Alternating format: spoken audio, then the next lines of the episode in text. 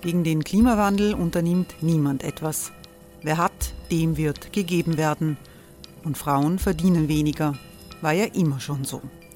Man ärgert sich und macht weiter. Was aber, wenn nicht? Wir haben eine Idee.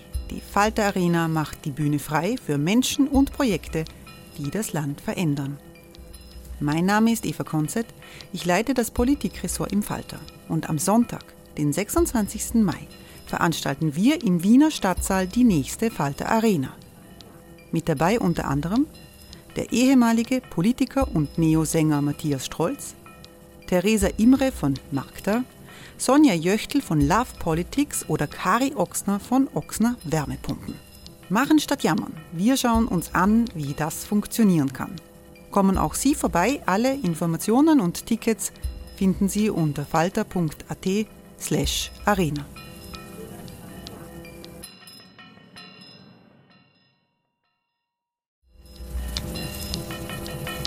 Falter-Podcasts werden durch Werbung unterstützt. Das hilft bei der Finanzierung unseres journalistischen Angebots.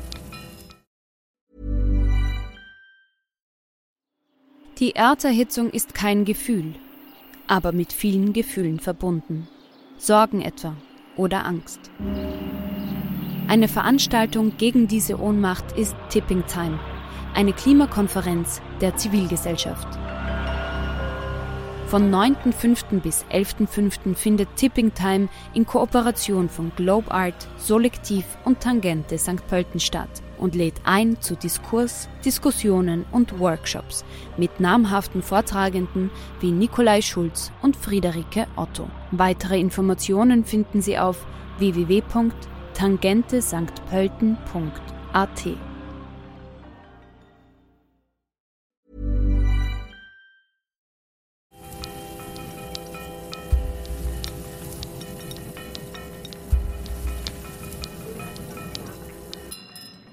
Herzlich willkommen im Falter Radio. Mein Name ist Nina Horacek. Mitte Mai war ich in Innsbruck beim ersten Journalismusfest und habe Ihnen von dort etwas ganz Besonderes mitgebracht. Ich hatte die Ehre und das Vergnügen, die beiden bekannten Aufdeckerjournalisten Bastian Obermeier und Frederik Obermeier zu interviewen. Die beiden haben mit ihrem Ibiza-Video dafür gesorgt, dass in Österreich die Regierung 2019 zurücktreten mussten. Und sie haben mit den Panama Papers über Offshore-Geschäfte und Steuervermeidung weltweit für großes Aufsehen gesorgt und auch dafür, dass einige Politiker zurücktreten mussten. Vor kurzem haben die beiden Obermeiers, die lange Zeit bei der Süddeutschen Zeitung gearbeitet haben, und dort auch das Investigativressort leiteten, bekannt gegeben, dass sie sich selbstständig machen. Sie haben eine Firma gegründet, Paper Trail Media, und sind jetzt sozusagen als Investigativjournalisten Unternehmer. Und warum sie das gemacht haben und auch warum sie bei den Ibiza-Recherchen ähm, die Ohren des damaligen FPÖ-Chefs Heinz-Christian Strache akribisch verfolgten und was sie bei ihren vielen, vielen Aufdeckungs- Geschichten noch alles gelernt und erlebt haben, das haben die beiden mir in Innsbruck erzählt. Und wir bringen im Falterradio einen Auszug aus diesem Gespräch. Einen schönen Nachmittag und herzlich willkommen zur Diskussion Ibiza, Panama, Pegasus, Swiss Secrets, das internationale Netzwerk investigativer Recherchen. Mein Name ist Nina Horacek, ich bin Chefreporterin der Wochenzeitung Falter aus Wien und ich freue mich heute sehr, hier mit Ihnen zu sein zu dürfen, weil bei mir am Podium sitzen zwei Herren, die dafür verantwortlich sind, dass der Song We're Going to Ibiza im Jahr 2019 unser österreichischer Sommerhit wurde. Und ich muss zugeben, ja, das verdient einen Applaus.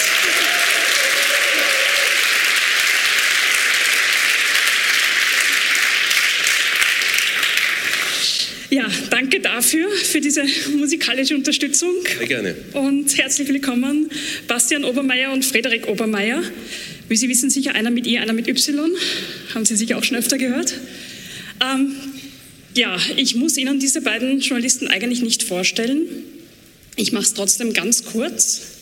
Beide arbeiteten viele Jahre lang im Investigativressort der Süddeutschen Zeitung, das sie auch leiteten und sie waren führend an der Aufdeckung einer Vielzahl international relevanter Skandale beteiligt. Dankeschön. Ähm, den Ibiza-Skandal muss ich Ihnen nicht erklären, den haben wir alle live mitgekriegt. Ähm, es gibt aber noch ganz viele andere Skandale, ähm, deren Aufdeckung wir nicht zuletzt diesen beiden Kollegen verdanken. Da waren die Panama Papers des Jahres 2016, wo sie aufdeckten, wie Unternehmen, aber auch Politikerinnen und Politiker über Offshore-Briefkastenfirmen Steuern hinterziehen und vermeiden. Das führte zu einigen Rücktritten. Ähm, erinnere ich Sie mir jetzt auf die Schnelle die Ministerpräsidenten von Island und von Pakistan, wenn ich es richtig im Kopf habe, aber es gab noch mehrere. Es folgten andere wichtige Recherchen wie das Pegasus-Projekt im Jahr 2020, das ähm, die Überwachung von ähm, Menschenrechtsaktivistinnen und Aktivisten, von Journalistinnen und Journalisten, aber auch von Politikerinnen und Politikern durch eine Überwachungssoftware aufdeckte. Betroffen waren da zahlreiche Journalistinnen und Journalisten in Marokko, Algerien, Aserbaidschan, den Vereinigten Emiraten aber auch in Ungarn und Polen, also auch in der EU. Die beiden wurden für ihre Arbeit verdienterweise mit einer Vielzahl an Preisen ausgezeichnet. Die zähle ich Ihnen jetzt nicht auf, weil dann sitzt man bis spät am Abend da und kommen nicht zum Diskutieren. Stimmt, ist nicht erfunden. Ich sage nur ein paar, eine winzige Auswahl. Ähm, Henry Nannan Preis, European Press Prize, Pulitzer Preis, und so weiter. Ähm, schauen Sie sich die Liste auf Wikipedia an, das ist echt beeindruckend. Und diesen April habt ihr beiden wieder für Schlagzeilen gesorgt, diesmal in eigener Sache. Und deswegen möchte ich damit auch gleich beginnen. Ähm, ihr habt angekündigt, einen eigenen investigativen Newsroom zu gründen namens ähm, Paper Trail Media. Und statt mit der Süddeutschen Zeitung, wo ihr sehr lange wart, sehr eng mit dem Spiegel zu kooperieren. Warum seid ihr ins Unternehmertum gegangen? Warum seid ihr jetzt Investigativunternehmer? Weniger, weil wir unbedingt Unternehmer werden wollten. Das äh, schien uns nicht so reiz, reizend irgendwie, sondern mehr, weil wir unabhängiger sein wollten und die Freiheit haben wollten, dann zu, dass wir entscheiden, wann wir noch eine Dokumentation, ein Buch, ein Podcast, ein Filmprojekt oder was auch immer machen. Und wir wollten diese Freiheit nicht mehr mit Chefs teilen und wir fanden das eine spannende Idee und wir wollen auch vorlegen, dass es ein Modell gibt hier am Markt für Investigativjournalismus, wenn man quasi die Ressourcen ähm, nutzt, die man hat, um das auf mehreren mehreren Kanälen umzusetzen. Wir haben bisher ja so gearbeitet, dass wir den Text geschrieben haben für die Süddeutsche und dann kam später oder dann kam manchmal gleichzeitig hat die SZ noch einen Podcast gemacht, dann hat der NDR vielleicht noch ein Stück gemacht fürs Fernsehen, dann hat später jemand eine Doku gemacht, dann hat jemand einen Film gedreht und wir haben überlegt, wenn wir es eh recherchieren, warum kriegen wir das nicht alles unter einen Hut, dass wir versuchen, diese verschiedenen Kanäle alle zu bedienen und dann wäre vielleicht dieser Investigativjournalismus, der ein bedrohtes Pflänzchen ist, weil, er, weil es halt das Erste ist, was man weghaut. Ja? Wenn, wenn der Standard morgen alle rausschmeißt, die viel recherchieren, dann merken sie das drei Wochen lang gar nicht, weil die füllen ja keine Seiten damit, sondern die haben, die haben die besonderen Geschichten, die fehlen irgendwann hoffentlich schon, aber jetzt in der Krise hat man gemerkt, die fehlen vielleicht den Verlegern nicht so sehr. Weil Investigativjournalismus viel Zeit braucht, viel Recherche und viel leere Kilometer auch zum Teil, nehme ich Genau, weil man ganz oft was recherchiert, was man am Ende dann leider halt nicht veröffentlichen kann. Ähm, so wie wir, wie wir im Fall Ibiza ein Jahr lang äh, was hinterhergerannt sind mit viel Aufwand. Wenn wir es nicht bekommen hätten, dann wäre vieles noch, noch anders in Österreich. Wir wären aber auch einfach frustriert da gesessen und hätten es nicht machen können. Und unsere Chefs hätten uns irgendwann gefragt, was macht sie eigentlich dauernd? Noch krasser war Fall Panama Papers, da haben wir ein Jahr lang ja wirklich nichts anderes gemacht als diese Recherchen. Und bei einer Tageszeitung. Das heißt, wenn bei einer Tageszeitung man drei Wochen nichts schreibt, dann sagen die Kollegen am Gang, was machst du eigentlich? Was machst du eigentlich beruflich? Und diese Problematik, ähm, ähm, die, da hatten wir zwar tolle Leute bei der SZ, die uns den Rücken freigehalten haben, Aber durch die Krise, durch die Entlassungen, auch die Süddeutsche musste in den letzten beiden Jahren 50 Leute gehen lassen, hat sich schon gezeigt, dass dieses Modell einfach in Gefahr ist. Und wir wollen ausprobieren, ob es nicht eine Art Geschäftsmodell gibt, dass man für, für starke Recherchen mit starken Partnern eben einen, einen Markt findet, den, den wir und den später auch andere nach uns bedienen können, indem ähm, wir sagen, diese, diese Stoffe, es geht ja auch darum, dass, die, dass wenn man sieht, was Netflix jetzt macht zum Beispiel und viele andere Streamer, die machen alle Dokus und viele machen auch investigative Dokus und die sind extrem nachgefragt. Die sind aber nicht deswegen nachgefragt, weil Netflix so sehr an einer Weltverbesserung liegt, es ist denen irgendwie scheißegal. Die wollten jetzt gerade in Russland expandieren, als der Krieg kam. Ich weiß gar nicht, ob sie ihre Pläne noch haben. Ähm, sondern weil sie sehen, dass es funktioniert. Die, die haben ihre Zahlen und die sehen, das schauen viele Leute, also wollen wir davon mehr. Jetzt kann man aber Investigativdokus nicht am Fließband produzieren, weil man dafür halt lange Vorlaufzeiten braucht. Und deswegen ist es ein begehrter Stoff, deswegen kann man es vielleicht über so ein Modell finanzieren. Jedenfalls wollen wir es ausprobieren. Du bist der Co-Geschäftsführer sozusagen. Ähm, wer auf die Homepage von Paper Trail Media geht, findet dort jetzt noch nichts. Also, Sie brauchen nicht suchen, Sie können gerne, ich habe es für Sie gemacht, auf Insta. Jetzt wurde ich kurz nervös. Kleiner Trick. doch schon irgendwie online ist und wir es nicht gemerkt haben. Auf Insta äh, versprecht sie zumindest schon mal Stories about Money and Finance. Wann startet ihr mit eurer Firma? Wann werden wir davon was lesen können? Mehr als eine leere Seite? Und wie groß sollten das werden? Also lesen konnte man sogar schon was. Äh, zum Beispiel im Spiegel gestern ähm, eine Geschichte über ähm, mutmaßliche Betrüger in Berlin, die auf die Idee gekommen sind, dass doch gerade eine gute Zeit wäre, ähm, den russischen Staat um Immobilien zu bescheißen. Ähm, aber ich glaube, du spielst jetzt so ein bisschen ähm, auf unsere Homepage und so an und auf unser Team. Wir fangen, wir haben schon zu arbeiten angefangen. Bislang waren es wir aber leider nur zu zweit. Wir sind ab morgen zu dritt und hoffen in den nächsten sechs Wochen dann schon zu fünf zu sein. Und ja, das mit der Homepage, das ist so ein schwieriges Thema. Wir haben auf der Herfahrt noch daran gearbeitet. Wir werden es auch irgendwann schaffen, glauben aber gerade, dass die Recherchen wichtiger sind als die Homepage. Okay, also verlassen Sie sich nicht auf die Homepage, sondern kaufen Sie den Spiegel.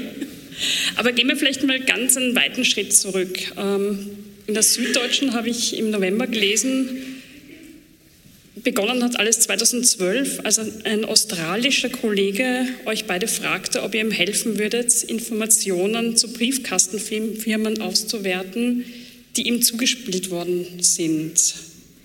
Und ihr habt in der Süddeutschen geschrieben über diese Zeit, wir sind in eine für uns bis dahin unbekannte Welt eingetaucht, deren absurde Sitten wir nur langsam verstanden. Wo fängt man da an und wie kann man das verstehen lernen? Und versteht ihr die Sitten heute? Also in diesem speziellen Bereich, was jetzt Offshore angeht, glaube ich, verstehen wir inzwischen wenigstens ein bisschen was, ähm, wobei wir nie äh, Fachjournalisten sein wollten und es ein bisschen tragisch ist, dass wir das jetzt geworden sind. Ähm, ein bisschen ist auch nicht tragisch, weil es sehr viel Spaß macht. Ähm, damals hatten wir überhaupt keine Ahnung, wir waren beide noch wesentlich jünger. Ähm, du warst sogar richtig jung, ich war so mitteljung. Ähm, und, und als dieser Mensch kam, es kam ja nicht der, der äh, Mann aus Australien, der heutige ICIJ-Chef Gerald Reil, sondern es kam ein Abgesandter, ein deutscher Datenjournalist und der hat uns mit unserem damaligen Chef, dem Herrn Leindecker, getroffen, der damals schon wohl, wohl über 60 war. Ne? Und ähm, dann hat er gesagt, er hat da unglaubliche Datenmengen und die könnten wir durchforsten, das ist hochkompliziert. Und irgendwann hat Leindecker leicht unwirsch gesagt, ob er das einfach mal ausdrucken kann und hinlegen. Und dann hat der, hat der Sebastian gesagt, Sebastian Mundial, der Mensch, der da war, das wären 78 Lastwagen oder sowas. Ich weiß die Zahlen nicht mehr, jedenfalls hat dann Leindecker nur den Kopf geschüttelt und ich glaube, er dachte, so die jungen Menschen sind verrückt. Und er hat es dann den beiden jungen Menschen in seinem Team in die Hand gegeben. Das waren wir. Und ähm, dann haben wir noch zwei weitere junge Menschen, damals Volontäre, bei der SZ mit dazugeholt und haben angefangen, darin zu recherchieren und waren anfangs total verloren und sind dann aber so langsam reingekommen. Wie jede Welt ist auch die Welt von irgendwie Offshore, Offshore-Inseln und so wenn man mit vier, fünf Experten redet, hat man es ein bisschen verstanden. Und dann haben wir es mit jeder neuen Investigation, da kamen ja die Luxemburg Leaks und dann die Swiss Leaks und dann die Panama Papers. Und das war alles in einer ähnlichen Welt, wo es um Steuern und Steuervermeidung und so ging. Und ähm, wir haben uns da Stück für Stück reingearbeitet. Und der, der Vorteil ist dann ja auch, wenn man in dieses leidige Fachjournalistentum reingeht, ist, dass Leute, die dann in diesem Fach was haben und sich dafür interessieren, das jemand zu geben, dann suchen die natürlich Menschen, die in diesem Fach schon was veröffentlicht haben. Und so kamen wir dann eben auch an die weiteren Leaks, jetzt nicht an Österreich, aber so an die weiteren Leaks. Und, ähm, und letztlich, wobei letztlich kamen wir so auch in Österreich, ehrlich gesagt, weil die, die Menschen, die das Ibiza-Video gemacht haben, haben irgendwann überlegt, sie vertrauen keinem österreichischen Medium, weil die alle miteinander reden und alle verkumpelt sind in ihrer Sicht der Dinge. Natürlich ist es nicht. Sagen die Deutschen. Sagen die Deutschen, die es von Österreichern gesagt bekommen haben. Ähm, jedenfalls haben die dann nach jemand gesucht und äh, dann hat ihnen jemand gesagt, frag doch mal die, die die Panama Papers gemacht haben. Und insofern ähm, hängt alles zusammen tatsächlich mit diesem Tag, an dem der Australier kam. Okay, dann danken wir auch dem Australier dafür. ähm, bei den Panama Papers waren es dann weltweit 400 Journalistinnen und Journalisten, die da beteiligt waren. Und da frage ich mich, wie kann man sowas organisieren? 400 Individuen. Das, Schön, das Schöne war, da sind wir wieder beim Australier, dass der Australier da aus diesem ich ersten... mal kennenlernen. Ja, der ist, also Grüße an Gerard Ryle. ähm, der Australier ist dann Chef des ICIJ geworden, das ist sowas wie ein internationaler Journalistenverein ähm, und hat dort im Endeffekt zusammen mit vielen Kollegen und Kolleginnen quasi die Infrastruktur für solche Recherchen geschaffen. Der hat quasi, die haben eine ähm, Plattform aufgesetzt, wie man sich vorstellen kann. Es war einfach gesagt wie Facebook, nur viel sicherer, wo man zu Recherchen quasi seine Recherchestände austauschen kann, ähm, wo man sich dann in Gruppen unterhalten kann. Hey, ich habe in dem Papier das und das gefunden, was habt ihr denn eigentlich in Island dazu? Und sie haben auch die Möglichkeit geschaffen, so große Datenmengen eben nicht ausdrucken zu müssen, sondern sie einfach schön, einfach und trotzdem sicher im Internet durchsuchbar zu machen. Und die haben dann eben nach, also das erste Projekt des Australiers hieß Offshore Leaks und dann kam Swiss Leaks, Luxemburg Leaks und dann kamen erst die Panama ähm, Papers. Deswegen gab es da wirklich schon auch so einen Kern an Journalisten, die schon in mehreren Projekten zusammengearbeitet hatten. Und mit denen haben wir uns dann getroffen, nachdem wir das ICIJ überzeugt hatten, die Panama Papers mit uns zu machen. Und haben uns in Washington mit einem kleinen Kreis getroffen. Da war damals der Guardian dabei, Le Monde, ähm, das Organized Crime Organized Crime and Corruption Reporting Project in Sarajevo ähm, und haben uns erstmal dem, wie man sich vorstellt, in so einem ganz normalen Vortrag erklärt, was wir schon gefunden hatten, weil wir uns schon mehrere Wochen lang mit diesen Unterlagen rumgeschlagen hatten und panisch versucht haben, möglichst viele Geschichten anzurecherchieren, weil wir damals Angst hatten, dass das niemanden interessiert und auch dieses Netzwerk nicht interessiert. Deswegen haben wir dann ganz lange Listen gehabt mit äh, Geschichten und auch äh, Spuren zu Staatschefs, weil wir die dann richtig gepitcht haben. Und dann bei diesem Treffen in Washington haben wir dann schon gemerkt, okay, die haben Interesse, die haben richtig viel Interesse und die haben auch sofort losgelegt. Das ist so das Schöne an diesen großen Recherchen. Wir sind heimgeflogen und ihr kennt ja selber, im Flieger von Amerika zurück, ähm, darf man leider, äh, oder manchmal Gott sei Dank, gibt es kein Internet oder gab es damals zumindest nicht. Und als wir dann wieder in München waren und mal in dieses Forum reingeschaut hatten, waren da Dutzende Hinweise schon, die unsere Kolleginnen und Kollegen schon gefunden hatten. Und da hat man dann so auch so diese Kraft gemerkt, die sich so entfaltet, wenn so ein Team aus verschiedenen Ländern an sowas rangeht und nicht nur mit dem deutschen Blick oder dem österreichischen Blick. Aber gibt es nicht auch Schwierigkeiten? Also ich stelle mir vor, wenn so viele Leute zusammenarbeiten. Ja, die Geheimhaltung. Ja, meine ich jetzt zum Beispiel. Und die, und die Journalisten sind die Schlimmsten. Ähm, und das mal 400? Beim Thema Ibiza-Affäre wäre. ähm, und das war wirklich, ein, da haben wir wirklich Angst, ähm, dass jemand quasi zu viel rumerzählt, dass jemand womöglich mal doch ein, irgendwie beim Heurigen ein bisschen zu viel trinkt äh, oder bei uns im bayerischen Biergarten und dann ein bisschen was erzählt von dieser Recherche. Und wir wussten ja, dass im Hintergrund eine Quelle steht, eine Quelle, die uns auch ganz klar artikuliert hat, dass sie um ihr Leben fürchtet, weil in diesen Daten ja Informationen über den besten Freund von Wladimir Putin, der mittlerweile sanktioniert ist, ähm, drin waren. Auch Daten zu mexikanischen Drogenkartellmitgliedern, ukrainischen ähm, Kriminellen. Und da war Angst und das, diese Angst haben wir aber auch weitergegeben. Und ich glaube, es hat jeder in diesem Team auch verstanden, dass wir eine Verantwortung haben. Und das wurde dann noch deutlicher, als auch Kollegen und Kolleginnen bei diesem Treffen mal aufgestanden sind und gesagt haben, ich kann mich an einen Kollegen, Roman Anin aus Russland, noch erinnern, der schon auch gesagt hat, überlegt euch mal, was passiert, wenn diese Geschichte vorher publik wird. Wenn wir noch nicht unsere Vorbereitung getroffen haben, wenn zu äh, früh zum Beispiel der Kreml von der Geschichte Wind bekommt, dass wir zu dem besten Freund äh, und äh, Taufpaten von Putins Tochter recherchieren, dann können wir darauf wetten, dass bei uns mindestens eine Durchsuchung gibt und im Zweifel sogar noch Schlimmeres. Und ich glaube, das war es dann, was auf dem ganzen Team auch klargemacht hat, wir haben eine verdammt große Verantwortung und das wollte, glaube ich, niemand in dieser Runde, wollte der oder diejenige sein, die dann irgendwie für die Folgen gerade stehen muss oder einfach so moralisch auch gerade stehen.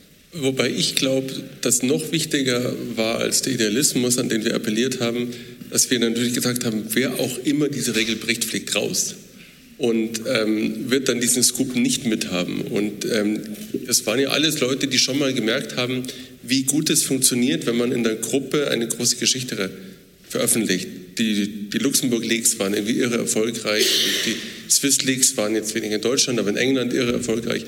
Und dieser, dieser Druck, das total klar war, also in der Politikwissenschaft heißt es der Schatten der Zukunft. Wenn man sich jetzt falsch verhält, versaut man sich später arg. Das ist im Grunde, war, schon die Botschaft auch, die wir, die wir da weitergegeben haben. Und ähm, so kam es ja zu diesem absurden Ding, dass wir ein Jahr lang mit 400 Kolleginnen und Kollegen recherchiert haben und es nicht rauskam. Wir hatten, ich weiß noch, wir hatten eine Liste von Geschichten, die wir sofort machen können wenn was liegt, wenn was rauskommt. Ähm, und wir haben uns überlegt, wie viele Geschichten wir wahrscheinlich verlieren auf dem Weg, weil sie durch irgendeine Aktualität dann doch irgendwie rausgegeben werden müssen oder weil, weil spätestens, wenn man in dem Umfeld von Premierministern recherchiert, dann, dann geht oft was raus. Und es haben alle gehalten. Das war wirklich total erstaunlich. Und das hat dann auch dazu geführt, dass wir jetzt ganz viele von solchen Gruppenrecherchen sehen. Also da kamen dann ja auch, leider auch von Konkurrenten, tolle Geschichten, die sie mit vielen anderen Medien recherchiert haben, weil sie gemerkt haben, das geht. So, man hat ja früher zu den ähm, Zeiten von Herrn Leindecker, unserem früheren Chef, war es so, wenn bei einer Geschichte eine Spur sagen wir, das deutschsprachige Ausland verlassen hat, dann hat man es halt weggelegt wie sollen wir in Uruguay recherchieren? So, so, und das ist jetzt einfach was ganz anderes, weil, weil, weil wir und viele andere Kolleginnen und Kollegen jetzt natürlich jemanden kennen in Uruguay, dem man vertraut. Und diese Erweiterung des, des Netzwerks, die wir nicht machen mussten, zum Glück, wie der Freitag erklärt hat, sondern der Australier, dass man quasi langsam versucht, Leute, denen man vertrauen würde, zu gewinnen in anderen Ländern. Ähm, sprich, man, man, man, man fragt, man fragt, zum Beispiel uns hat man damals gefragt, kennt ihr jemanden in Österreich, den ihr da dazu holen würdet, dem ihr vertrauen würdet, dass er da gute Leute dran setzt und dicht hält. Und dann haben wir gesagt, dieser Florian Klenk. So, und da, so war dann auch der Falter dabei. Und das haben die damals einfach in ganz, ganz vielen Ländern gemacht und immer quasi jemanden über seinen Leumund aus anderen Ländern mit dazu geholt, so dass äh, das wir, wir waren ehrlich gesagt ein bisschen panisch, weil von diesen 400 kannten wir vielleicht 150 und bei anderen 30 dachten wir, das Medium haben wir schon mal gehört und der Rest war für uns eine totale Blackbox. Und das war in einer Zeit, in der wir auch ein bisschen Schiss bekommen haben, ehrlich gesagt, als wir gesehen haben, so der beste Freund von Putin, da kann man jetzt äh, sagen, geile Geschichte, Scoop. Man kann aber auch sagen, vielleicht will ich nicht, dass Putin sauer ist auf mich. So. Dann muss man natürlich sagen, der Vollständigkeit halber, am Ende lag es an uns, dass ein bisschen was geleakt ist. Ähm, weil wir nämlich damals uns überlegt hatten, was ja heute ganz normal ist, dass wir so ein schönes Storytelling machen, wo wir dann Text und schöne Bilder und unsere Kolleginnen und Kollegen, die das mit uns gemacht haben, haben uns erklärt, dass wir das mal kurz vorher ausprobieren müssten, weil es womöglich sonst nicht klappt, wenn wir dann öffentlich gehen. Wir haben uns international auf eine Stunde, also Tag, Stunde ähm, geeinigt, wo wir alle öffentlich gehen wollten und alle auf Publizieren drücken wollten. Ja, und wir haben diesem Drang nachgegeben, weil uns versichert wurde auch, ähm, dass das auf Google nicht auffindbar ist, das wird nicht so schnell indexiert Und so ein paar Minuten vorher müssen wir es einmal testen, damit es dann nicht, wenn wir äh, veröffentlichen, alle veröffentlichen, nur nicht die Süddeutsche Zeitung. Und dann gab es da jemanden in Moskau, absurderweise, äh, einen Whistleblower, der Geheimdiensthintergrund hat, nämlich Edward Snowden, der es gefunden hat und der ein paar Minuten vor Veröffentlichung schon einen unserer Artikel äh, getwittert hat. Ähm, da ging es um den äh, isländischen Premierminister. Und da können Sie sich vorstellen, wie schockiert wir waren ähm, und wie entsetzt und natürlich auch so dachten, oh mein Gott, und jetzt waren es auch noch wir. Aber am Ende war es super, ähm, weil der natürlich auch extreme Publicity äh, geschaffen hat für das Thema.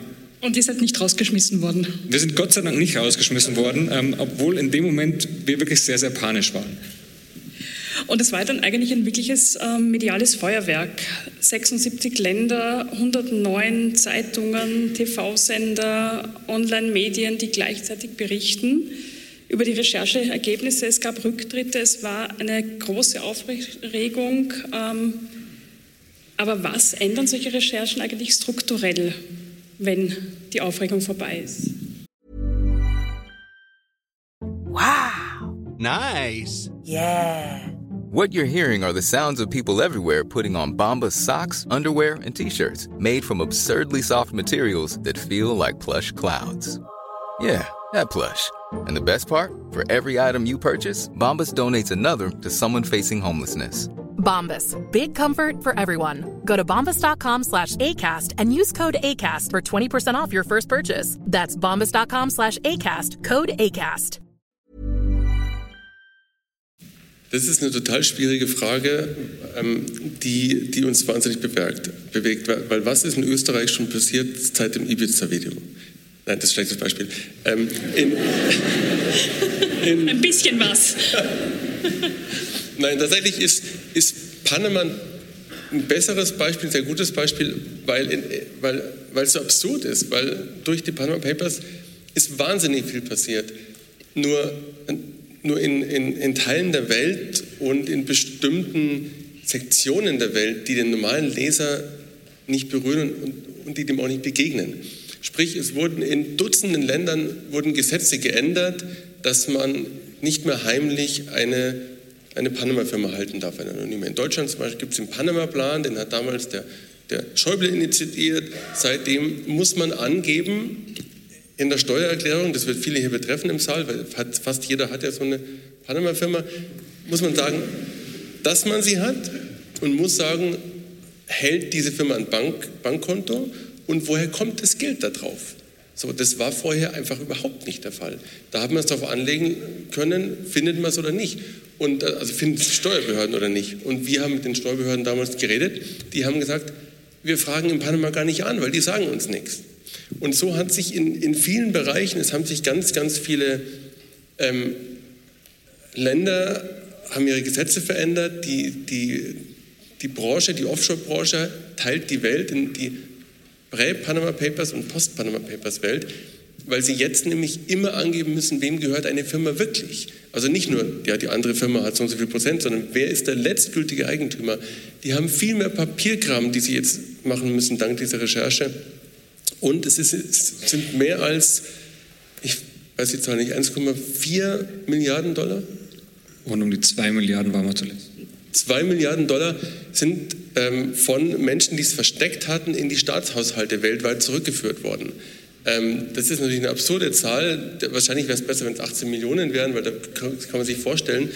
Ähm, und das hat sich alles verändert durch diese Recherche, die wir damals mit diesen Kollegen gemacht haben und, und weil die in so vielen Länder gegangen ist. Und der, natürlich ist auch der Premierminister von Pakistan ist ins Gefängnis gegangen und es wurden Leute verhaftet und es gab Durchsuchungen und also da ist ganz viel passiert. Aber warum weiß das hier im Saal keiner?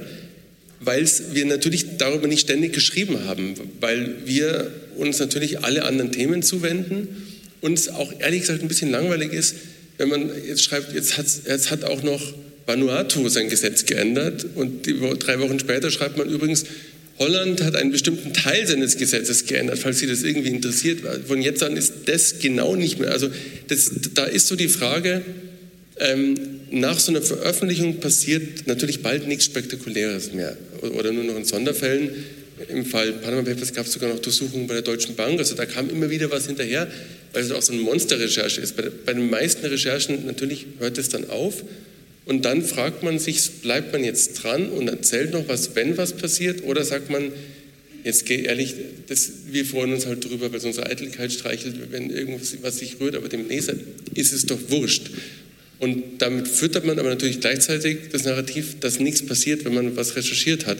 Das ist irgendwie, man kommt nicht raus aus der Zwickmühle und aber daneben steht aber auch gleichberechtigt, neben dem ganzen Sums, den, den ich jetzt gerade erzählt habe, dass natürlich immer viel zu wenig passiert. Das ist ja auch die, die Wahrheit. Natürlich, natürlich gibt es das Offshore-System noch. Natürlich vermeiden immer noch reiche Menschen irgendwie exzessiv ihre Steuern damit. Natürlich zahlen die großen Unternehmen keinen Cent Steuern, wenn sie nicht wollen.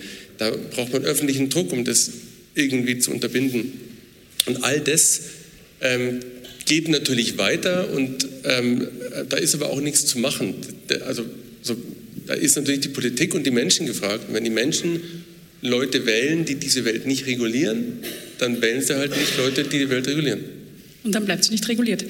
Ähm, an den Panama-Recherchen waren auch beteiligt ähm, Daphne Galizia und Jan Kuciak. Daphne Galizia aus Malta, Jan Kuciak aus der Slowakei. Das sind zwei Journalisten, die beide aufgrund ihrer Arbeit ermordet wurden. Kuciak 2018, Galizia 2017. Ihr recherchiert auch zu Themen Geldwäsche, Steuerhinterziehung, Waffenhandel. Das ist jetzt alles keine Themen, wo man auf die nettesten Menschen der Welt trifft. Habt ihr manchmal Angst? Ja, aber ich glaube, wir sind beide ganz gute Verdränger. Ähm, also es gibt schon immer wieder diese, also gerade Panama war, wirklich extrem. Da bin ich des Öfteren äh, aufgewacht und habe äh, von diesen Herren, es waren ja vor allem Männer, über die wir da geschrieben haben, ähm, geträumt. Aber gleichzeitig muss man es, glaube ich, ein bisschen wegschieben. Und unsere Standardantwort war auch lange Zeit so, dass wir uns Sorgen machen müssen über unsere Kollegen in Russland, in Afrika, in Lateinamerika, aber wir doch hier in Europa in so einer Luxuszone recherchieren. Es hat sich dann leider schlagartig ähm, geändert. Also äh, der Tod von, von Daphne, die jetzt nicht direkt an den Recherchen beteiligt gewesen war, aber dann so quasi viel an der nachträglichen Aufklärung der, der maltesischen Spuren ähm, mitgewirkt hat. Ähm, das war schon irgendwie so der erste Weckruf, so hey, das ist ein EU-Mitglied, Malta. Und wenn man dann hört, und wir haben es leider auch noch von ihrem Sohn, der ein guter Freund ist, gehört, wie einfach eine Bombe sie zerrissen hat und wie man auch gemerkt hat, ähm, wie es einfach Teile auch der politischen Elite in Malta gab, die das auch noch gut gefunden haben. Das war schon schockierend. Dann Jan Kuciak, ähm, der erschossen worden ist, auch der, der zu solchen Themen recherchiert hat. Und seitdem ist es ja nicht besser geworden. Erst vor ein paar Monaten ist wieder ein äh, griechischer Journalist auf offener Straße erschossen worden, der auch Investigativjournalist ist. Wir sehen auch, dass nicht nur Investigativjournalisten ähm, in Gefahr sind, sondern wenn man mal schaut, in Deutschland Journalisten und Journalistinnen, die die Querdenken-Demos gegangen sind, wie oft die angegriffen worden sind, wie oft denen die Kameras äh, aus, quasi aus den Armen geschlagen worden sind, die angespuckt worden sind, angepöbelt worden sind. Da merkt man schon, es hat sich was geändert und ich glaube, das sollte für uns alle auch so ein, so ein, so ein Weckruf sein, dass wir wirklich aufpassen müssen, was da eigentlich gerade passiert. Und ein Teil, glaube ich, sind wir da auch alle selber ein bisschen äh, zu oder mitschuld, weil wir diesem Lügenpresse-Begriff auch viel zu sehr, auch wenn wir ihn dann kritisiert haben, aber trotzdem irgendwie, indem wir es thematisiert haben, irgendwie wieder mitgenommen haben. Und ich glaube, diese Wörter auch eines ehemaligen, Gott sei Dank, ehemaligen US-Präsidenten Donald Trump, der von Journalisten als die Feinde des Staates äh, gesprochen hat, das sind schon diese Worte, die quasi den, den Weg ebnen für Menschen, die dann gewalttätig werden. Und ein Projekt, das ich persönlich als eines der berührendsten finde von den vielen Sachen, die er macht, ist ähm, Forbidden Stories. Da bist du ja, ähm, Bastian, Generalsekretär dieser Plattform, wenn ich das richtig gelesen habe. Ähm, Merkt, wir sind in Österreich der Titel zählt. Den habe ich sogar unterstrichen auf meinen Zetteln. Also, ich bin es nimmer. Aber okay, aber du bist noch auf der Board Homepage. Of ja, ja. Bastian hat übrigens auch einen Magister. Und das sagte mir erst jetzt. Danke. Moderation. ähm, Forbidden Stories, die Grundidee ist, du kannst ähm, eine Journalistin, einen Journalisten ermorden, aber du kannst die Geschichte dahinter nicht ermorden. Vielleicht kannst du kurz erklären, was das für ein Projekt ist und wie dieses internationale Netzwerk funktioniert und auch wie hoch der Bedarf ist. Also ob da wirklich Leute sich auch melden. Also nach Panama Papers habe ich ein Jahr lang eine Auszeit gemacht und war auf einem Stipendium in Michigan und habe dort Laurent Richard getroffen. Ähm, der hatte diese Idee, dass er sagt, er will mit den, mit den Mitteln des kollaborativen Journalismus, die, die ja quasi sehr bekannt geworden sind durch Panama damals in der Welt der Journalisten, verhindern, dass eben, eben Geschichten sterben, indem er sagt, wenn quasi einer oder eine von uns angegriffen werden, dann tun wir das alle zusammen und wir erzählen diese Geschichte und wir geben der mehr Wumms und mehr Öffentlichkeit, als sie vorher hatte. Also nicht nur, dass die Geschichte nicht stirbt, sondern wir haben uns hingesetzt und haben alle quasi Daphnes Geschichten dann in die Hand genommen, die sie, an denen sie saß, haben uns mit ihrem Sohn hingesetzt, sind, sind, sind den Laptop durchgegangen und haben quasi die, die Schlagkraft vervielfacht, indem wir, ich glaube, mit 16 Partnern, mit dem Guardian und mit Le Monde und mit der Washington Post los sind und quasi ihre lose Fährten genommen haben und die weiterverfolgt haben. Und wir haben natürlich auch versucht herauszufinden, wer hinter ihrem Tod steht. Und am Ende haben wir tatsächlich da eine, eine Spur absurderweise aus den Panama Papers auch gefunden, die die am Ende zu dem Mann führt, der jetzt im Gefängnis sitzt, der aber noch immer nicht verurteilt wurde. Auch das, die, die Straflosigkeit von Journalistenmorden ist ein großes Problem, weil dadurch sich natürlich Menschen ermuntert fühlen, sich sowas zu trauen, wenn sie sehen, man kommt, da, man kommt davon. In Mexiko wurden ja in diesem Jahr schon, ich weiß nicht, 16 Leute, 16 Journalisten oder noch mehr ermordet. Also da, manche Länder haben es da ganz, ganz furchtbar. Und mit Forbidden Stories wollen wir zum einen darauf hinweisen, aber es soll eigentlich dezidiert keine Lobbyorganisation sein, sondern eine Redaktion. Das heißt, ähm, mit, mit Geld von Förderern will Forbidden Stories und macht es jetzt seit Jahren sehr, sehr, sehr, sehr erfolgreich, ähm, versuchen sie einen bestimmten Fall zu identifizieren oder einen Fall von mehreren KollegInnen und diesen Fall zu recherchieren zu schauen, was können wir noch mehr herausfinden, wo stecken die Geschichten und diesen Fall dann einer breiten Öffentlichkeit äh, ähm, halt bekannt zu machen. So entstand auch das Pegasus-Projekt letztes Jahr, wo es um diese Abhöraffäre ging, ähm, bei der es darum ging, dass ja auch Journalistinnen und Journalisten abgehört worden sind und dadurch in Gefahr geraten sind, weil sie eben dann später ermordet wurden. Und da gab es auch einen konkreten Fall, den ihr dann nachrecherchieren konntet. Und Forbidden Stories hat ja auch so eine Art Postkastensystem, wenn ich das richtig verstanden habe. Genau, wir haben jetzt neu die, die Safebox. Da ist die Idee, dass man, wenn man an was recherchiert und sich bedroht fühlt oder erst gar nicht in die Lage kommen will, sich bedroht zu fühlen, dann lädt man dort seine Geschichte und die Dokumente hoch und sagt dann, äh, auf Social Media zum Beispiel, dass meine Geschichte ist safe in diesem Safebox. Und ähm, Hochgeladen ist es dann auf einem Server, der von Forbidden Stories kontrolliert wird und die bekommen dann auch die Anweisungen, was ist mit diesem Material im Falle des Falles zu tun. Das heißt, dass ähm, man dann, wenn quasi ein, ein Mensch sich nicht zurückmeldet oder verschwindet, der seine, seine Sa Sachen dort eben deponiert hat, dann geht man an diese Safebox und schaut, was da hochgeladen ist und überlegt, wie kriegen wir das am besten recherchiert. Das ist deswegen ein bisschen schwierig, weil jeder Journalist und jede Journalistin normalerweise das nicht hergibt. So, gerade wenn man denkt, man hat eine gute, wichtige Geschichte, dann lädt man das nicht irgendwo hoch bei einer Organisation, die man nicht kennt. Und Forbidden Stories hat sich eben vor allem durch, durch Laurents Arbeit in den letzten Jahren diesen Ruf erarbeitet, dass man denen vertrauen kann, dass man uns vertrauen kann. Und, und, und das ist, ähm, was, wir jetzt, was wir jetzt anfangen. Wir wissen noch nicht, wie stark das irgendwie genutzt werden wird. Und wir können natürlich auch nicht versprechen, dass wir jede Geschichte dann, dann machen, weil, weil natürlich sind jetzt irgendwie Forbidden Stories hat 10 bis 15 Leute. Da, man kann sich ausmalen, wie viele schwierige Recherchen wir da machen können. Natürlich mit, mit eben internationalen Partnern. Also man verbreitert das dann schon, aber man kann trotzdem pro Jahr halt vier, fünf große Recherchen machen, aber nicht 40, 50. Und leider, wie die Lage der Presse ist derzeit, ähm, ähm, wären 40, 50 Geschichten notwendiger. Ihr habt jetzt beide sehr viel über Kooperation gesprochen, Zusammenarbeit von verschiedenen Medienhäusern. Der Journalismus war doch eigentlich immer eine Branche, wo ähm, sehr viele Einzelkämpferinnen, Einzelkämpfer unterwegs waren und auch sagen, sagen wir es mal freundlich, Individuen, die sich gerne mitteilen. Viele davon sind immer noch da. Aber gibt es da irgendwie einen Wechsel der Einstellung von Journalistinnen und Journalisten?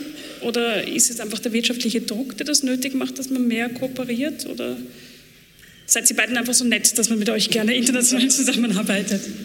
Ich glaube, dass sich da schon extrem viel getan hat in den letzten Jahren. Ähm, und in Amerika reden sie gerne immer so von dem Paradigmenwechsel, dass die Zeit des Lonely Wolf vorbei ist, der meistens männliche äh, weiß- oder grauhaarige Mann, der in seinem Kämmerchen sitzt und am liebsten auch seinen Kollegen in der eigenen Redaktion nicht erzählt, woran er sitzt, ähm, hin zu quasi dem Power of the Pack-Modell, wo man einfach merkt, dass Journalisten, wenn wir zusammenarbeiten, viel mehr Wumms entwickeln können. Aber ich glaube, es ist auch ein ganz logischer Schritt. Wir leben einfach nicht mehr in der Zeit, ähm, wo die meisten Skandale sich nur in einem Land abspielen, wo ein Skandal, der in Deutschland irgendwie seinen Anfang nimmt, an den Landesgrenzen zu Österreich dann stoppt, weil hier, stopp, hier ist die Grenze, ähm, geht nicht weiter, sondern wir leben einfach in einer globalisierten Welt, wo die meisten Missstände nicht nur ein Land betreffen. Und dann ist es irgendwie auch logisch, wenn sich zum Beispiel Kriminelle zusammentun und über Ländergrenzen hinweg arbeiten, dass wir als Journalisten uns auch zusammentun, um genau diese Kriminalität auch über Ländergrenzen hinweg ähm, zu veröffentlichen. Ich glaube, da hat aber auch einiges, einige Recherchen gebraucht, um das zu etablieren. So, als wir quasi in unserer Redaktion äh, der Süddeutschen Zeitung erzählt haben, dass wir die Panama Papers gerne teilen wollen, ähm, gab es einen Chefredakteur, der uns da sehr, sehr unterstützt hat. Aber es gab durchaus auch Stimmen in der Redaktion von äh, Kollegen, die uns sehr, sehr nett gesagt haben oder gefragt haben, ob wir eigentlich spinnen und einen Gegenvorschlag gemacht haben. Nämlich gesagt haben, nein, das machen wir als Süddeutsche allein. Da machen wir jetzt jede Woche eine Geschichte, da steht immer drauf Süddeutsche Zeitung und das ziehen wir halt jetzt ein paar Monate lang durch. Und die hoffen wir darauf, dass möglichst viele andere Medien das aufgreifen und dann immer die Süddeutsche Zeitung ähm, äh, quasi zitieren. Was sich auch erstmal ganz charmant anhört, ähm, abgesehen davon, dass wir dann mal so durchgerechnet haben, wie lange wir dann an den Panama Papers sitzen, nämlich viele Jahre. Ähm, aber wir waren der, der Meinung, dass es besser ist, wir teilen dieses Material, weil wir dann zum einen bei den Geschichten, an denen wir eh schon sitzen, mehr Kollegen noch haben mit besserer Expertise. Wir hatten zum Beispiel damals schon einen isländischen Premierminister in den Daten gefunden, haben wir von Island ehrlich gesagt keine Ahnung gehabt, außer dass es da kalt ist. Und da war es klar, wenn wir dann isländischen Kollegen dabei haben, dass der noch eine ganz andere Expertise, andere Quellen, womöglich auch andere Recherchen mit einbringt. Und wir haben auch gesehen, dass es viele Anhaltspunkte zu Skandalen gab, wo wir, wenn wir ehrlich sind, die in der Süddeutschen Zeitung so in der Randspalte ganz klein, ganz rechts unten auf Seite 70 irgendwo erschienen werden, weil sie irgendwo sich in einer anderen Weltregion ähm, abgespielt haben, die leider in Deutschland nicht so die große Aufmerksamkeit ähm, äh, genießt. Was aber für diese Länder extrem wichtig war, ähm, weil es dort zum Beispiel Puzzlesteine in, in Skandalen waren, die noch aufgeklärt waren, wo ein bisschen was schon öffentlich war, aber eben noch nicht alles. Und ich glaube, die Panama Papers haben vielen, vor allem auch vielen Chefredakteuren und leitenden Redakteuren gezeigt, dass man immer was davon hat, wenn man teilt. Äh, sondern dass nämlich eine Geschichte immer größer wird, wenn man mit mehr Kollegen sich dran setzt und dass man eben nichts verliert. Äh, so, es ist nicht so, dass man damit was weggibt, sondern man gibt ein bisschen was weg, aber bekommt viel, viel mehr zurück. Und dieses Modell hat sich in den letzten Jahren ja extrem durchgesetzt. Wenn man schaut, die Panama Papers, dann auch das Modell von Forbidden Stories, dann das vorher erwähnte OCCRP. Ähm, es gibt immer mehr Journalisten, die merken, wenn wir uns zusammentun, können wir bessere Geschichten machen. Und das bezieht sich auch nicht mehr nur auf, auf Medienhäuser, die auch lange Zeit Angst hatten zu konkurrieren. Ähm, auch die haben gemerkt, es funktioniert. Bei Forbidden Stories zum Beispiel haben in Deutschland die Zeit und die Süddeutsche Zeitung zusammengearbeitet, die sich eigentlich als Konkurrenten verstehen. Bei der Ibiza-Affäre, uh, noch viel schlimmer, die SZ mit dem Spiegel. Ähm, so das gab keine Probleme in der Redaktion, dass Sie gesagt haben, spinnt jetzt total, jetzt geht es um Konkurrenten und wir arbeiten gemeinsam. Süddeutsche und Spiegel sind jetzt nicht also zumindest, hat, zumindest, zumindest hat es niemand artikuliert, weil sich, glaube ich, auch zu dem Zeitpunkt das schon durchgesetzt hat, ähm, dass man gesehen hat, es gibt Themen, die sind wichtiger als quasi die, die Konkurrenz unter Medien. Und auch wenn man sich mal hier überlegt, beim Spiegel war es zum Beispiel so mit der Ibiza-Affäre, dass wir gehört haben, dass der Spiegel auch daran sitzt und womöglich schon das Material auch hat. Da wäre jetzt dann der, der Reflex quasi von vor 15 Jahren gewesen, oh mein Gott, wir müssen jetzt raus mit dieser Geschichte, weil sonst ist der Spiegel der Erste. Ich glaube, Sie wissen aber alle, wie schwierig es war, mit diesem Material umzugehen, auch mal überhaupt mal rauszufinden, ob es wirklich jetzt Stache ist und wirklich Gudenos, die da in dieser Villa hocken. Und da wäre im Zweifel, wäre uns dann womöglich ein Fehler passiert. Also haben wir dann gesagt, na, wir reden mit dem Spiegel und fragen mal, ob wir es gemeinsam machen können und vernünftig, anstatt dass uns irgendein blöder, dämlicher Fehler passiert, der dann womöglich die ganze Recherche ruiniert. Das, das war aber auch ein, wirklich ein langer Weg. Ich weiß noch, wie, wie, wie wir anfangs, nachdem der Australier gekommen war, ähm, er ist übrigens Ire, aber der hat mal in Australien gelebt. Das ist das Lustige an der Geschichte. Das wollte ich am Schluss erst sagen. Der, da hat der Ire, der lange in Australien gearbeitet hat und von Australien nach Washington gegangen ist, Gerard Ryle, ich glaube, der hat neun Geschwister oder so. Typisch Ire. Jedenfalls, ähm, damals haben wir dieses kleine Projekt gestartet in der SZ und da haben andere gestandene Investigativredakteure haben uns ausgelacht und haben gesagt, das ist die Gruppe Jugend forscht. Und das war nicht nur nett gemeint, sondern es war in Wahrheit für, für viele Kollegen und Kolleginnen, nee, für viele Kollegen war es nicht nachvollziehbar, dass wir die Möglichkeit, uns tagtäglich in der größten deutschen Zeitung zu profilieren, dass wir die weglegen für einen Versuch, monatelang irgendwas zu recherchieren, noch dazu aus der, der Finanz irgendwie irgendwie und der Chef hat immer gesagt, die Insel, so hieß das Projekt. Ähm, wir hätten auch ehrlich nicht gesagt, dass, gedacht damals, dass, dass, dass irgendwann die ganze Welt auf, die, auf, auf diese Offshore-Branche und auf Briefkastenfirmen schaut, weil das hat damals keine Sau interessiert. Und ähm, ähm, das, dass wir das dann trotzdem gemacht haben, das, also das hätte auch gut schief gehen können, ehrlich gesagt. So, wenn, wenn dann wirklich nur langweilige Geschichten rausgekommen wären, dann hätte die SZ das nie wieder gemacht. Also das wurde auch in der Zeitung als, als Versuch angesehen. Und ich glaube, Offshore Leaks wurde als so halb gelungener Versuch damals gewertet.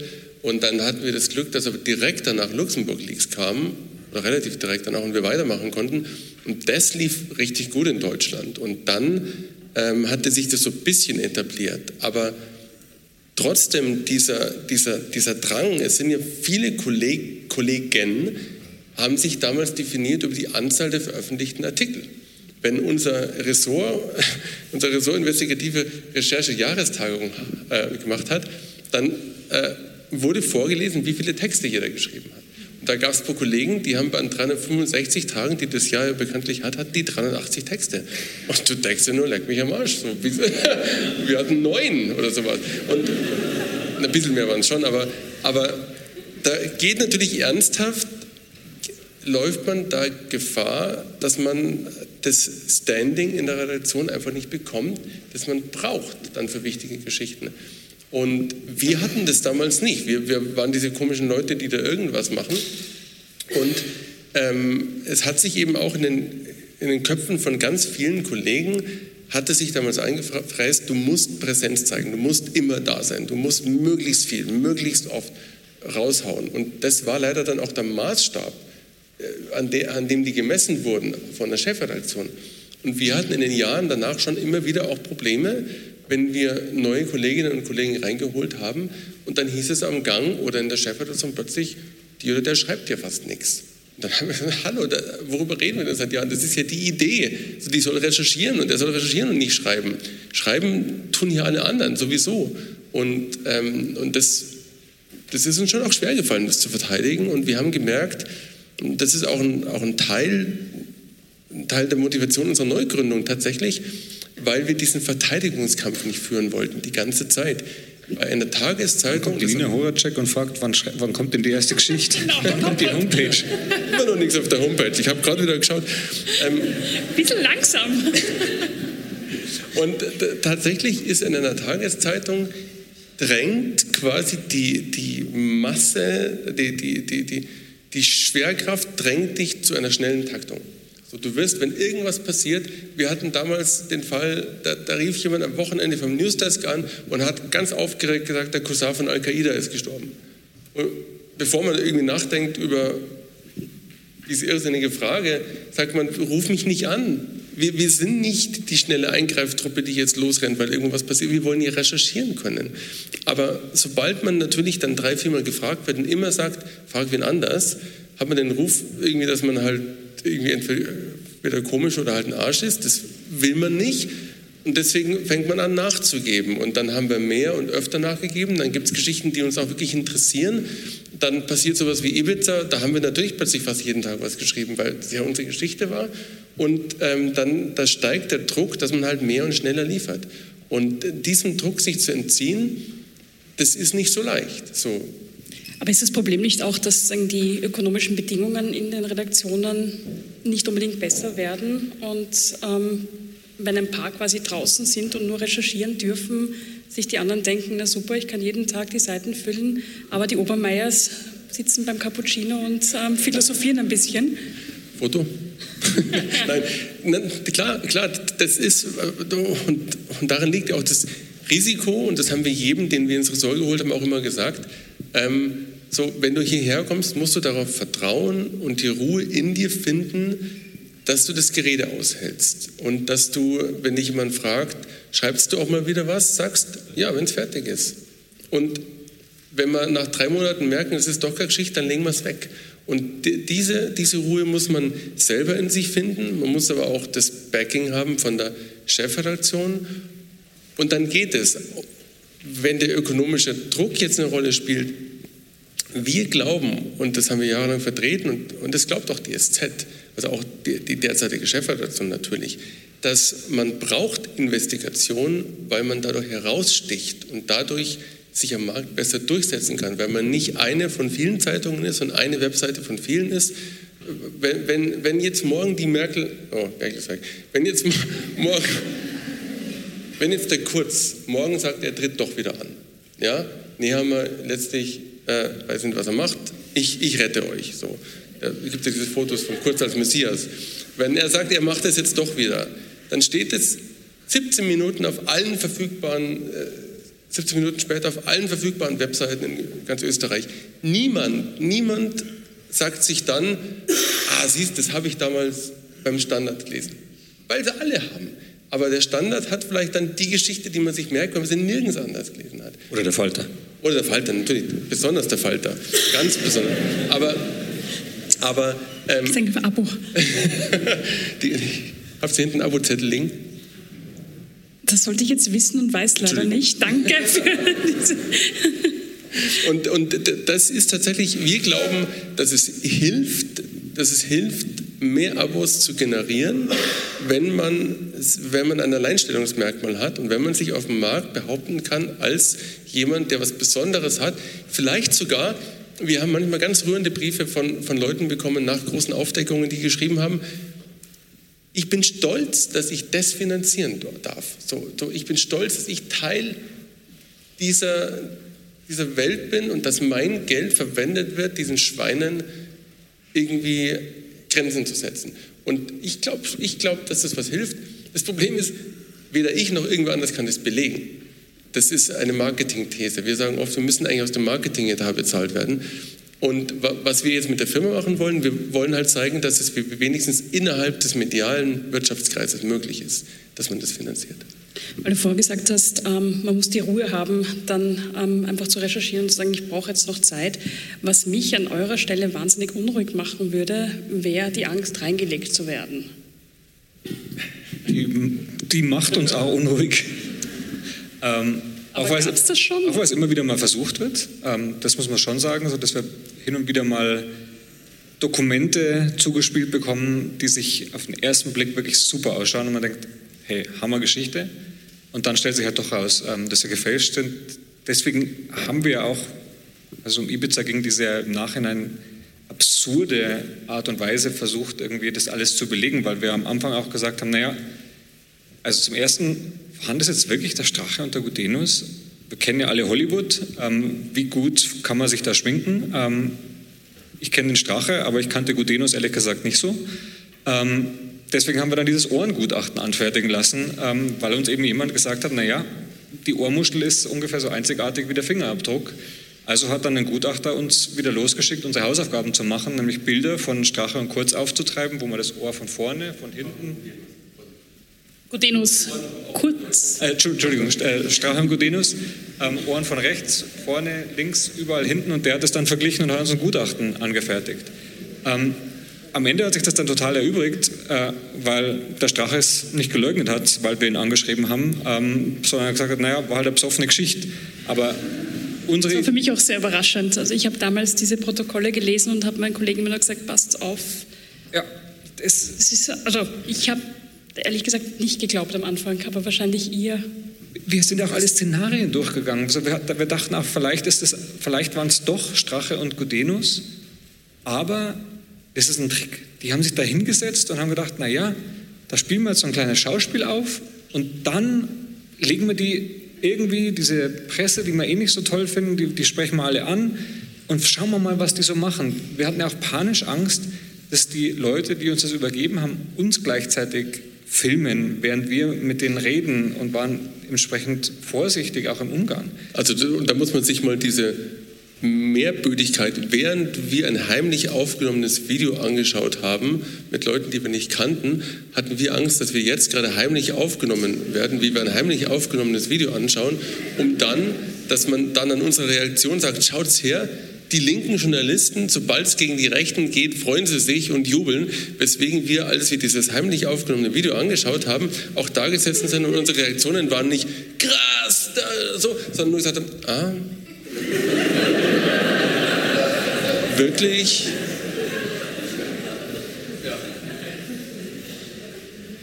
Gut, bevor wir ähm, Ihnen die Möglichkeit geben, auch Fragen zu stellen, mache ich noch ganz kurz zurück zu euch beiden. Und zwar will ich gerne wissen, wie arbeitet ihr eigentlich zusammen? Ist da jeder für was Besonderes zuständig oder? Puh, gute Frage. Also zum einen arbeiten wir, glaube ich, auf eine ziemlich ungesunde Art und Weise manchmal zusammen, weil wir äh, zum Bedauern ähm, unserer Lebensgefährtinnen und unserer Familien, würde sagen, so 18 Stunden am Tag im Dauerkontakt sind und uns ständig schreiben, also auch in Also jetzt nicht dauernd wie... Nee, aber wir schreiben, dauernd, aber schreiben uns... Ja, wie glaube, Kannst du es ruhig zugeben? Na, man, schon, man, man kann schon so sagen, ich glaube, wir schreiben uns schon so stündlich, ähm, so im Durchschnitt. Ähm, und dann ist es aber, nee, da gibt es keine feste Arbeitsteilung, sondern es ist wirklich ein viel drüber reden. Und das ist auch so das Schöne, was, ähm, glaube ich, es auch ausmacht, dass wir so gut zusammenarbeiten können, dass wir viel über auch unsere Sorgen in diesem Beruf, auch unsere Zweifel reden können ähm, und sich auch so eine Art ent entwickelt hat, wie wir sowas mal durchsprechen. Dass man wirklich während so einer Recherche, wo es wirklich heiß hergeht, also stellen Sie sich vor, Sie hätten jetzt dieses Ibiza-Video und wissen, Sie wollen das veröffentlichen. Da will man schnell sein, da will man gut sein, da will man sofort schreiben anfangen und trotzdem aber, dass man sich die Zeit nimmt, dann auch mal abends so, hey, lass uns noch mal ganz kurz reden. Schritt zurück, was könnte da jetzt noch alles sein? Wo könnte uns jemand übers Ohr hauen wollen? Wo könnten wir womöglich einen Fehler gemacht werden? Ähm, wo könnte es sein, interpretieren wir das jetzt richtig? Interpretieren wir das falsch? Dass man sich auch da die Zeit nimmt, das nochmal durchzureden und nicht in diesen Reflex kommt, dem man, glaube ich, der sehr, sehr nahe liegt und dem ich früher sehr, sehr oft, jetzt noch manchmal verfall, so dass man dann einfach die eigene These nur verteidigen will, aber dass man dieses Schritt zurück hat und jemand hat, dem man vollsten Vertrauen sagen kann, naja, so ganz hundertprozentig bin ich mir nicht sicher, aber lass uns doch mal wirklich schauen, was können wir noch überprüfen, um uns sicher zu sein. Und das, finde ich, ist das Schöne und auch Wichtige an der Zusammenarbeit. Wovor wir übrigens am meisten Angst hatten, ähm, das war, dass der Strache sich meldet und sagt, ähm, ja, ich war da. Ich weiß, es war eine Falle. Ich wusste auch damals, es war eine Falle. Ich habe ja nur deswegen so saublöd mich da verhalten, weil ich schauen wollte, was machen die dann. Ich habe da siebeneinhalb Stunden Schwachsinn geredet, weil ich schauen wollte, ich würde nie, nie geheime spenden, all das, Sie kennen mich doch, das würde ich nie machen. Ich wollte nur schauen, wer da dahinter steckt und was Sie damit wollen und jetzt weiß ich es. Und dann hätten wir beweisen können, dass er quasi dort die Sachen gar nicht gemeint hat, die er gesagt hat. Und wie soll man das bitte beweisen? Das heißt, wir saßen da und haben auf seine SMS gewartet und haben gedacht, so bitte sag nicht ja, es war eine Falle und ja, wir haben mitgespielt, weil dann hätten wir nämlich die Zeitung vom nächsten Tag canceln müssen. Dann hätten wir ganz sicher nicht am 17. Mai äh, rausgehen können, sondern dann hätten wir quasi alles nochmal daraufhin durchkommen und umdrehen müssen. Ich glaube, wir hätten es hoffentlich trotzdem gemacht, halt mit diesem, Herr Strache behauptet jetzt, ihm sei damals bewusst gewesen und so weiter.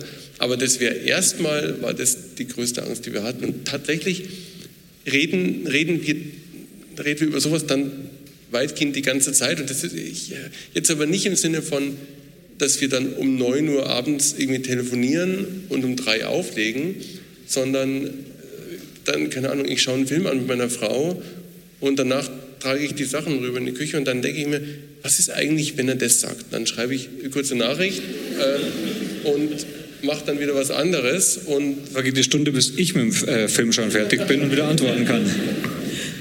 Also so ist es mit dauernd gemeint. Okay, und nach mehr als einem Jahrzehnt Berufsehe, geht sie euch auch manchmal auf die Nerven? Oder oh. fahrt ihr immer auf Urlaub gemeinsam? Beides, würde ich sagen. Also absurderweise beides. Natürlich nervt man sich so und natürlich haben wir uns auch schon gestritten äh, äh und streiten auch weiterhin. Vor allem in der Sache, ehrlich gesagt, zum Glück. Aber ähm, ähm, ich glaube, da ist ein Rezept wie in jeder, in jeder guten Ehe, dass man das anspricht. Dass man sagt, du, ich mag das gar nicht, dass du immer darauf rumreitest, dass ich Fan von 1860 München bin, weil das tut mir weh. Was ich nie machen würde, ich interessiere mich nicht für Fußball, aber es ist ein Trauma, Sie merken es. Und, und, und dann so überlegt man das sich. Und wir haben, wir haben uns schon, also ehrlich gesagt, jetzt vor, dieser, vor dem Schritt, dass wir sagen, wir werfen bei der SZ alles hin, wir gründen eine eigene Firma, haben wir natürlich schon gesagt, also wenn einer von uns jetzt zweifelt, also wir gehen gerade zum Altar quasi, jetzt oder dann erstmal nimmer, weil, weil das wäre scheiße. So, diese Unterhaltungen führt man dann, ähm, aber ansonsten ist es tatsächlich so, dass sich auch unsere Kinder total gut verstehen und ähm, ja, das bisher sehr gut funktioniert. Also nahe an der Investigativkommune. Wirklich ganz warm ums, ums, ums Herz.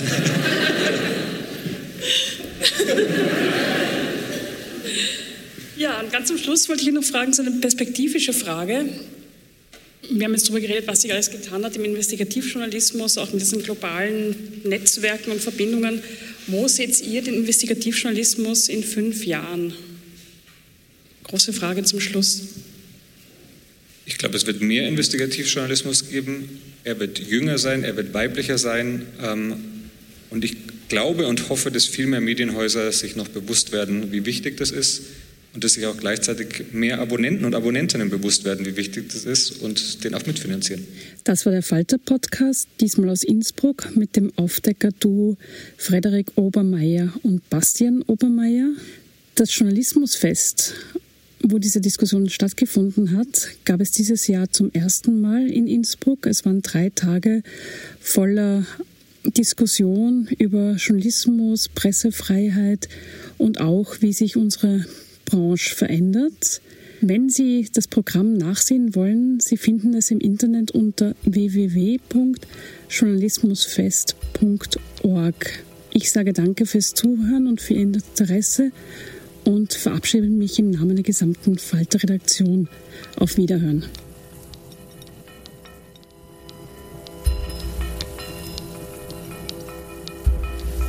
Sie hörten das Falterradio.